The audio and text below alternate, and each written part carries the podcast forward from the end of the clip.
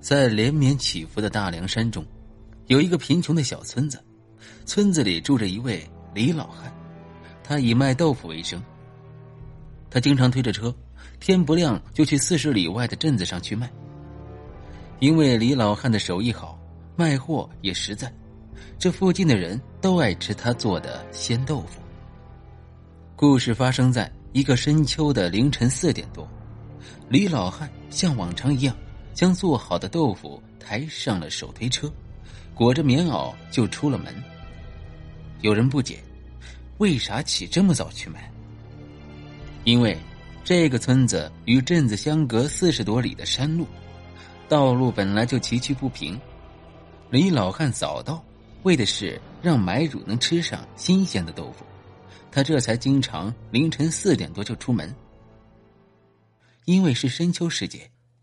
凌晨四点多，天还很黑，李老汉就凭借着月光朝前面走着。可当他路过一处砖窑废墟的时候，眼前的一幕一下就让他惊住了。你猜他看见啥了？三个扎着羊角辫、身穿红肚兜的小男孩在如此寒冷的深秋时节的凌晨，这三个小男孩竟只穿着一件红肚兜，再看他们头上的羊角辫，跟当时孩子们的打扮完全不同。李老汉心里咯噔一下，心说不妙，因为在建这片砖窑的时候，李老汉就听说，在这里曾经挖出过孩童的尸骨和棺木。真他娘的晦气！难不成我这是遇到男鬼童了？听村里老一辈人说过，这样打扮的小男孩多数是棺木板变成的。这些小男鬼难缠的很，估计我老李今日性命不保了。李老汉只听说过，哪里见过这阵势啊？腿一软就瘫坐在了地上。再看时，那三个小男孩却消失不见了。李老汉心中默念着。别怕，别怕，不做亏心事，不怕鬼敲门，人定胜鬼三分。就这么着，李老汉慢慢站了起来，他忙去推车，只觉车重了很多。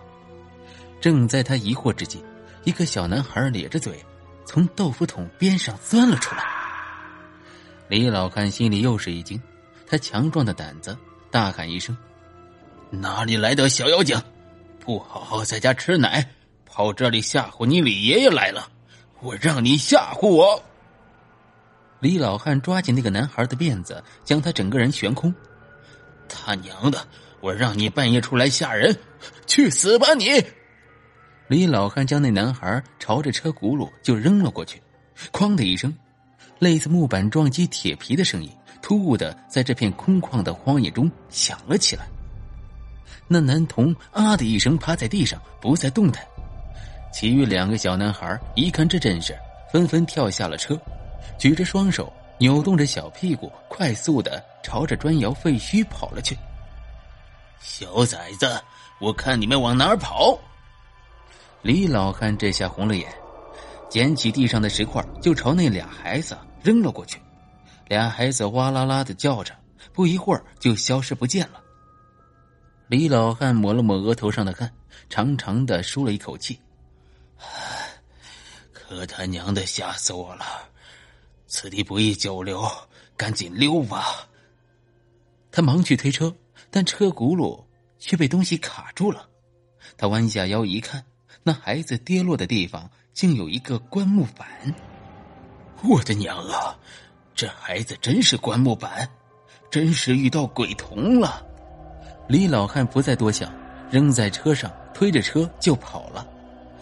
等到他到了镇子上，天已经大亮。李老汉再看那棺木板时，上面竟开始往外渗着血丝。两个时辰不到，李老汉的一车豆腐就卖光了。他推上车就开始往回走，路过一个打铁铺时，他和打铁匠言语了一声，随后。便将这块棺木板扔进了火炉里，顿时那炉子冒起了黑烟，着实给那个打铁匠是吓了一跳。不多时，这块棺木板就化为了灰烬。